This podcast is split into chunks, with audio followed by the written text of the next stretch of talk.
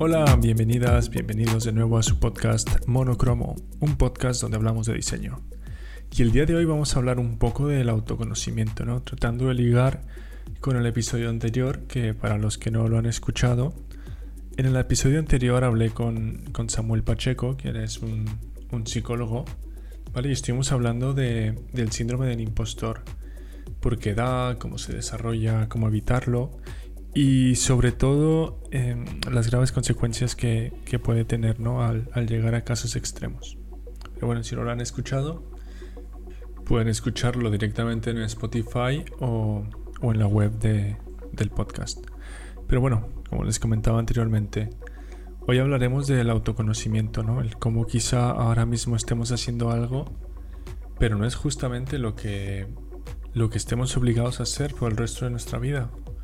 Por ejemplo, en el episodio de hoy vamos a hablar con José Ra, quien empezó siendo panadero y a día de hoy es diseñador en el Meunebot.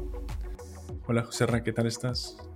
Hola, buenas Alexis. Muy bien, pues gracias por invitarme y por pensar en mí a la hora de aportar contenido a tu podcast.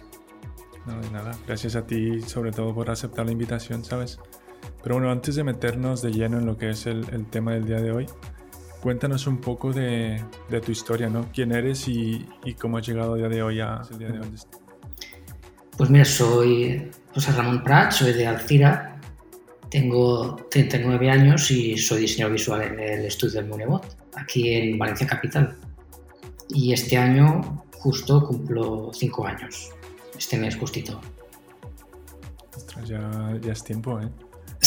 Sí, la verdad es que se ha pasado volando y parece que fue hace 10 años o menos.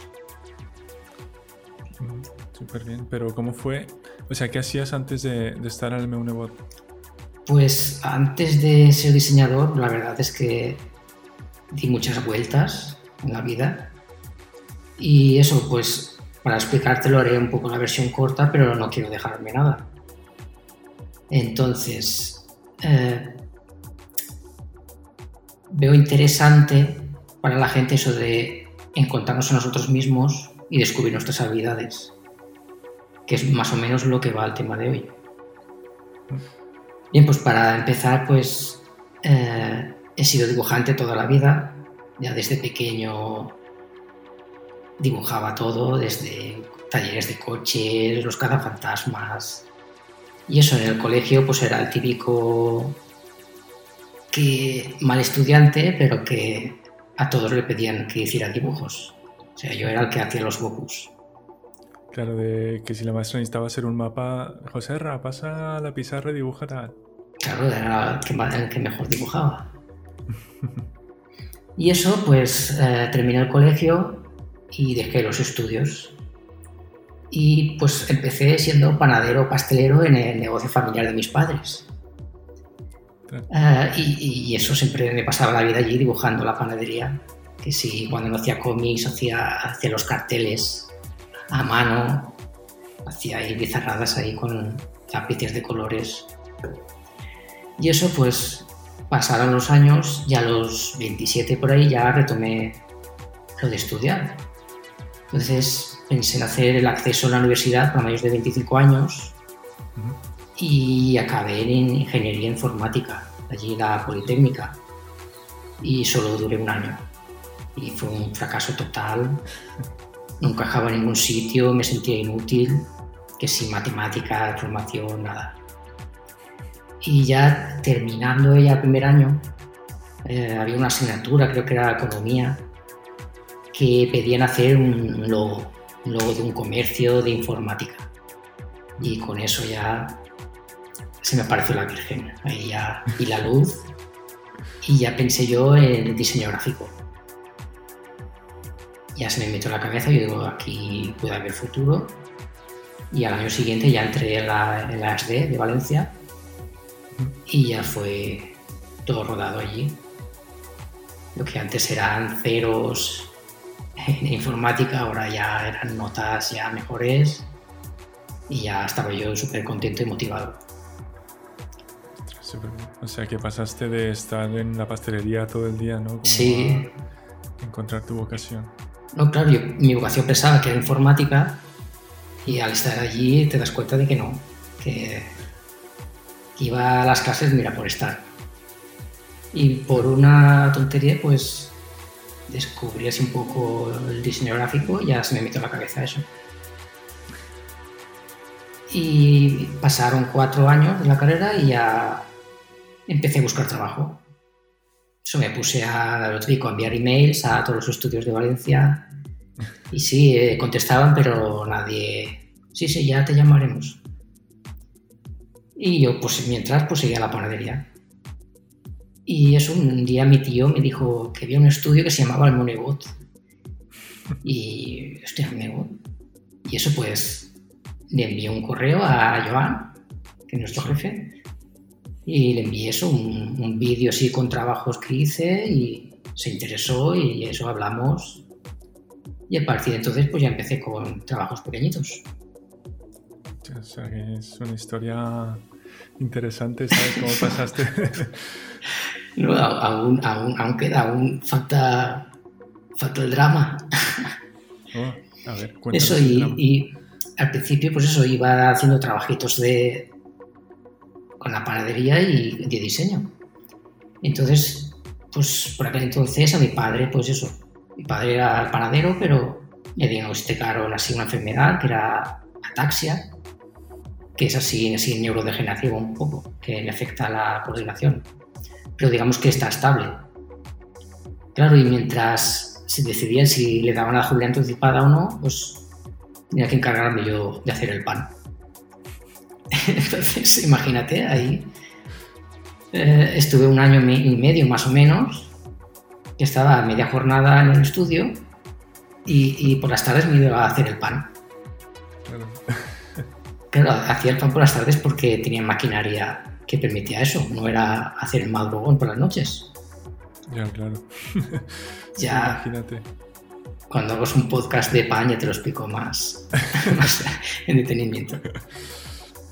Y eso ya al tiempo pues ya le dieron la jubilación y Joan ya me ofreció seguir más horas. Entonces eso, cerramos el horno y ya me puse a trabajar a jornada completa. Y ya, pues eso, por último ya eh, hice el máster de Digital Minds, de Design Thinking, ahí en, en Barreira, que está Joan de director del máster y y también está Mari Kevin, que son de Gusta Estudio, como profesores. Claro, que Mar ya estuvo también por aquí, por, el podcast. A, ver cuando invitas a Kevin también. cuando mejore un poco en inglés. Mm, ¿Cómo fue para ti ese proceso de, del síndrome del impostor? Sí, yo creo que eso es porque aún no había encontrado mi lugar.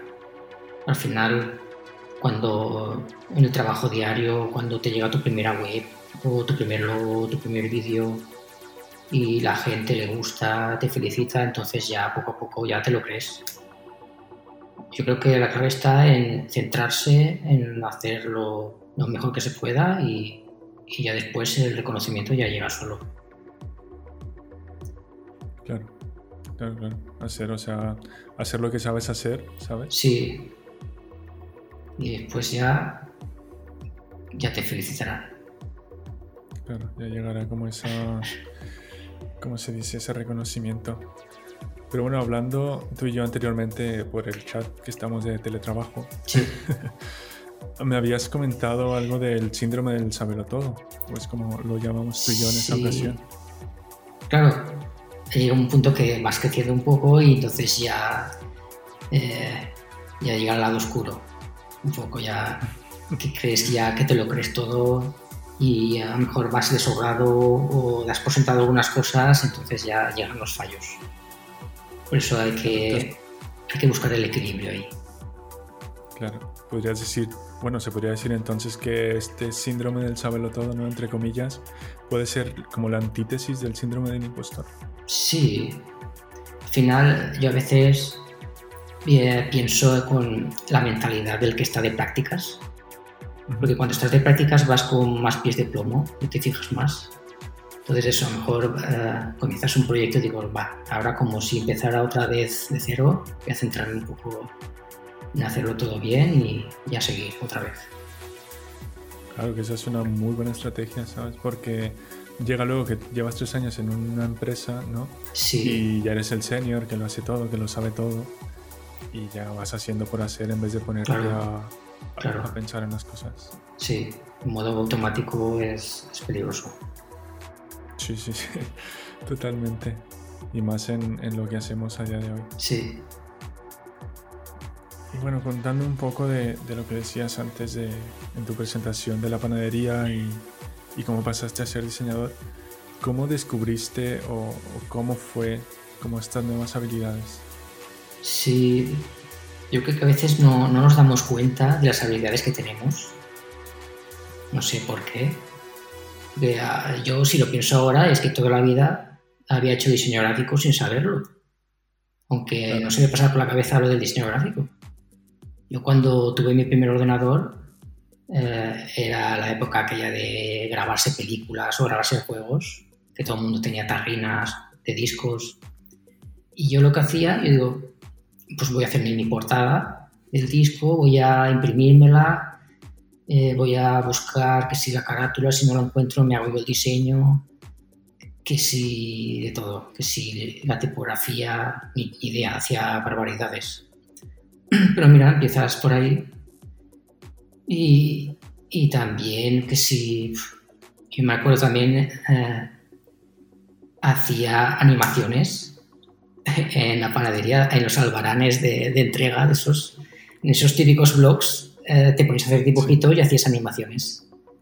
Y mira, eh, pero nunca te se ocurre estudiar de eso, no sé por qué. Ya, claro.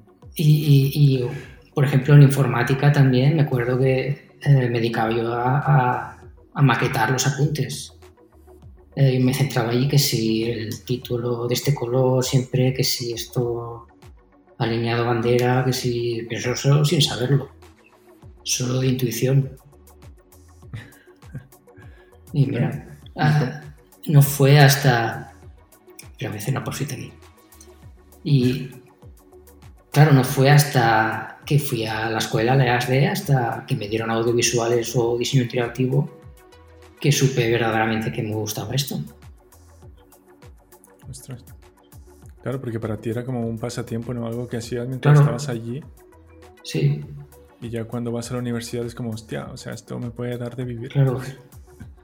Por eso, ¿cómo descubrir habilidades? Pues eh, haciendo cosas, no sé, apuntarse a cursos, no sé, y analizar qué nos gusta hacer.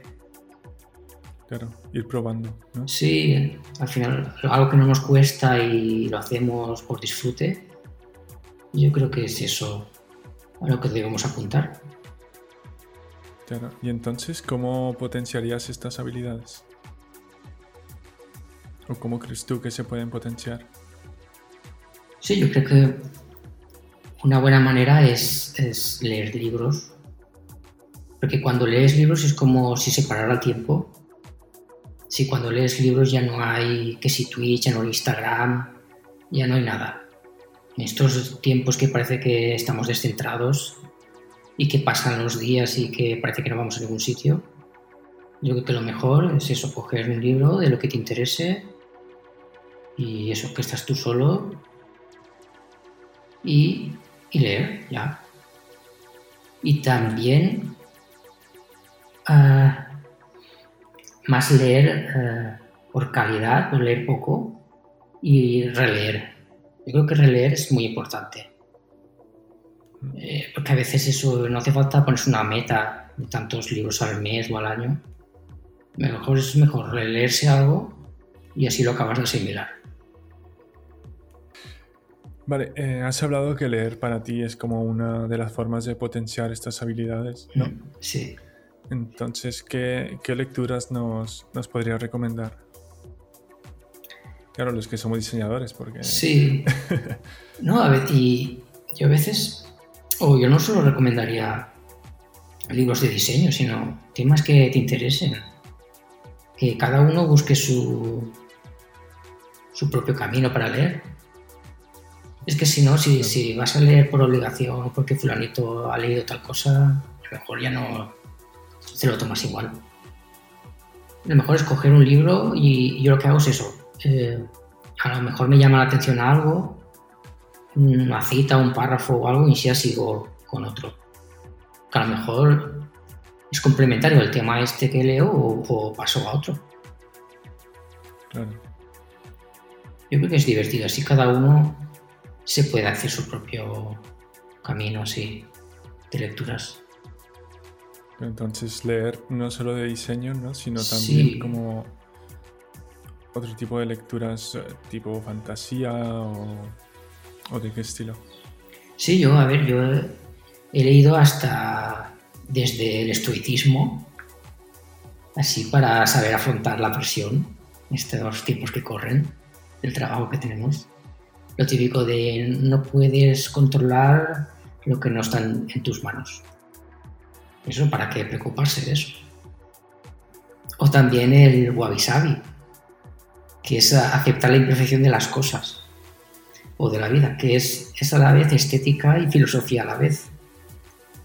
Eh, para el wabi sabi, los estados de imperfección o del paso del tiempo son el estado ideal. Si lo típico cosa que ves que es vieja, añeja, digamos que eso es, la belleza así en sí misma, más que toda esa ornamentación o esa excesividad de, riqueza o de opulencia. Lo sencillo, lo, el paso del tiempo es, es lo ideal. Claro, y, también si lees de esa filosofía, también te dice cosas como qué es la felicidad o qué es el éxito, a nosotros como diseñadores eh, qué sería la felicidad. Ganar premios, ganar dinero. Eh, pues el libro dice que esos son quimeras inalcanzables. Que mejor el éxito, para mí a lo mejor, pues, los típicos correos o mensajes de los clientes que te dicen, mira, perfecto, Gosera, o mil gracias, esto es lo que queríamos. Pues eso ya, ya sería éxito. El Wabi Sabi también dice que si no te gusta un libro o una película o un videojuego, déjalo. No hace falta terminarlo por obligación. Que la vida es imperfecta. Que no hace falta amargarse. Hostia, esa es buena, ¿eh? sí, es que hay gente empeñada en, yo este, me tengo que terminar el libro o tengo que terminar la serie o algo. Que no hace falta. Es pasar página y ya está. También he leído sobre el posmodernismo para comprender un poco eh, en qué tiempo nos ha tocado vivir. Porque si lo lees también, el, posmodernismo eh, te dice que, cada vez somos más individualistas, pero a la vez componemos una masa así humana de pensamiento único, eh, donde solo nos alimentamos del consumo, de la novedad, Em, la cultura sí se convierte solo en, entretenimiento.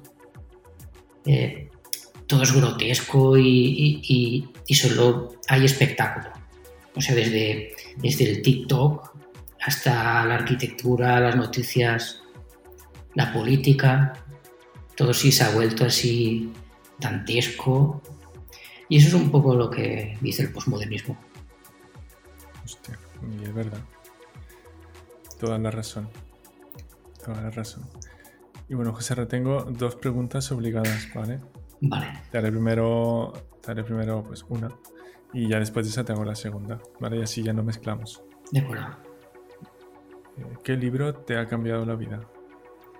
Em, hay uno que es, es muy bueno, que es que ese lo leí, ya cambié la manera de, de después de, ya de ver la vida y cambiar eso de, de, desde consumir, ver películas o leer, porque es uno que se llama La utilidad de lo inútil, de Nucci Ordine. Ese eh, te enseña que no es preciso que todo lo que hagamos en la vida eh, sea, sea práctico o produzca beneficios eh, que nos enriquece más como personas hacer las cosas por placer y simplemente por el hecho de hacerlas. Eh, no pensar por sacar dinero, por sacar eso, un efecto práctico. Eh, por ejemplo, eh, la propia experiencia de aprender a tocar un instrumento o un idioma o estar toda la tarde dibujando y hacerlo así sin prisas, sin obligación, sin tener un... sin hacerlo por algo, simplemente hacerlo porque nos gusta, porque es que nos afecta ir deprisa. Sobre todo más en esta, en esta época, ¿no? De, de que tenemos todo inmediatamente. Claro, es. Eh, hay que leer para que sea útil lo que lees o, por el placer de leer. Entonces yo recomiendo este libro porque es eso, es muy, es muy variado, es muy un disparador de ideas. Eso. Eh, toca muchos puntos y es eso, es leer este libro y si hay te invita a leer mucho más. Pues mira, lo pondré en la página del podcast de este episodio para que la gente pueda ir a Amazon y, mirárselo. Y bueno, la segunda pregunta que está así, pues, es la mejor de todas. si acabaras de salir ahora de la carrera, ¿qué consejo te darías? Vale, me sorprende que me hagas esa pregunta porque no me la esperaba. Mm. yo le diría que, que se prepare, que vienen curvas, que la vida está llena de multitareas y, y cuantos más habilidades tengas, más trabajos te, te, saldrán. Es que parece que cuando sales de la carrera eh, estás un poco crecido ya, te lo sabes todo, todos los programas que te han dado, pero, pero no. Yo salí cuando entré en Monebot, ella fue empezar desde cero con Sketch, con Figma, eh, con términos como Design Thinking, no tenía ni idea, que sí hacer workshops y eso. No hay que creérselo mucho y, al final la carrera es un paso más. Cuando terminas ya es, es seguir el camino otra vez. Claro, centrarte. Sí. Pues muy bien. Muchas gracias, José Ra, por tu tiempo, ¿sabes? Por compartirnos como toda esta experiencia y, estos libros y sobre todo por contarnos tu historia, ¿no? De, cómo es que has llegado hasta aquí. Bueno, pues muchas gracias y, espero colaborar en el futuro en otras cosas y, y estar menos nervioso. no, ya verás que, que sí nos estaremos viendo aquí otra vez, grabando otro episodio. Vale, pues, pues, muchas gracias. Muchas gracias por escuchar el episodio del día de hoy. Recuerda que si escuchas el episodio desde nuestra web monocromo.xyz podrás encontrar links de interés, artículos interesantes en el blog y muchas cosas más. Hasta pronto.